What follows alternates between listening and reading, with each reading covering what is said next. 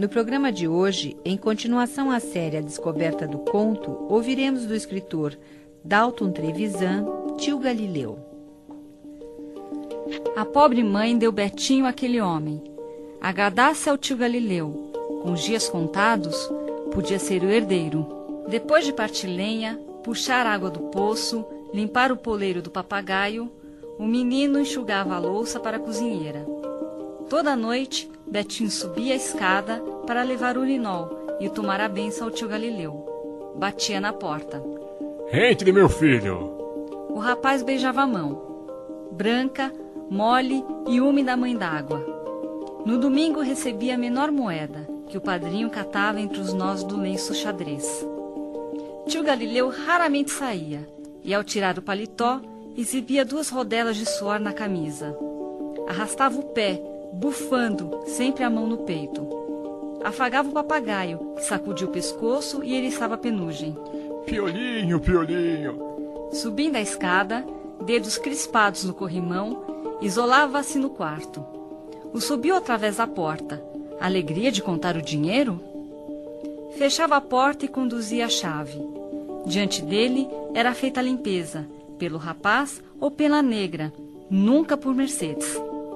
Sentado na cama, coçando eterno pozinho na perna, vigiava. E não assobiava com alguém no quarto. Instalado na cama, que essa ele mesmo arrumava, sem permitir que virasse o colchão de palha. Mercedes fazia compras, perfumada e de sombrinha azul. O homem discutia com ela, que o arruinava, por sua culpa sofria de angina. Domingo, a negra de folga, Betinho preparava o café para Mercedes. Abria a porta, esperava acomodar-se a penumbra do quarto, e ao pousar a bandeja, sentia entre os lençóis a fragrância de maçã madura guardada na gaveta. Uma noite, Mercedes surgiu no quarto de Betinho. Já deitado, luz apagada. Sentou-se ao pé da cama.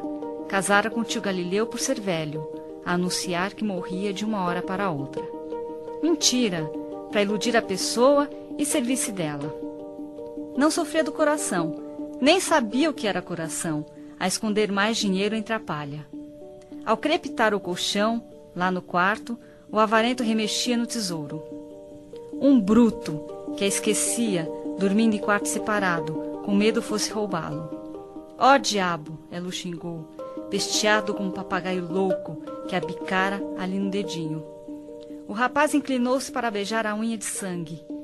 Mercedes ergueu-se e jurou que, se o monstro morresse, daria a Betinho o que lhe pedisse. Estão gostando? Aguarde nossa próxima edição.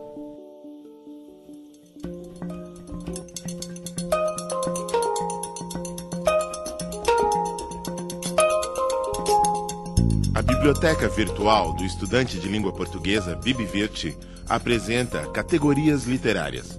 Idealização de Ana Paula Leite de Camargo e Isabel Pereira dos Santos. Apoio Secretaria de Estado da Cultura de São Paulo.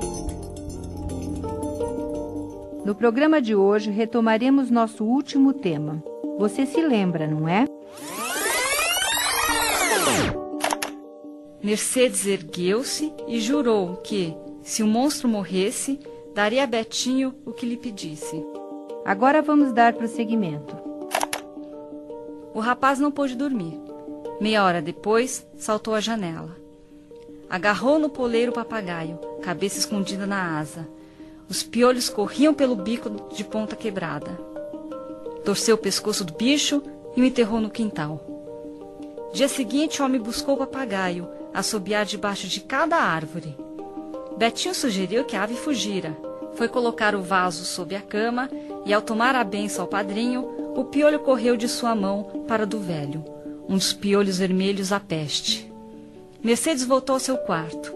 Reclinada na cadeira, amarrava e desamarrava o cinto. Noite quente, queixou-se do calor. Abriu o kimono, inteirinha nua. Vá, vá, meu bem. Primeiro o papagaio, agora o velho. Betinho ficou de pé. Tremia tanto, ela o amparou até a porta. Vá, meu amor. A vez do velho. Hora de pedir a bênção. Betinho subiu a escada. Aos passos no corredor o avarento.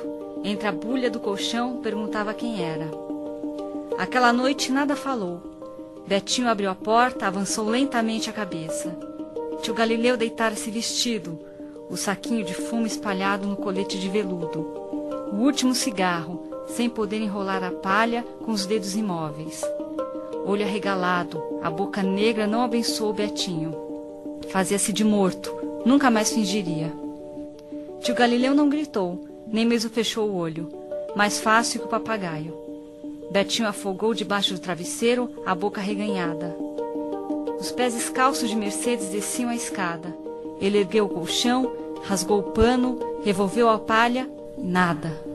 Deteve-se a escuta, os passos perdidos da mulher. Avisá-la que o velho os enganara. Era tarde. Abria a janela aos gritos. Ladrão, assassino, socorro! Texto extraído do livro Novelas Nada Exemplares. Até o nosso próximo programa.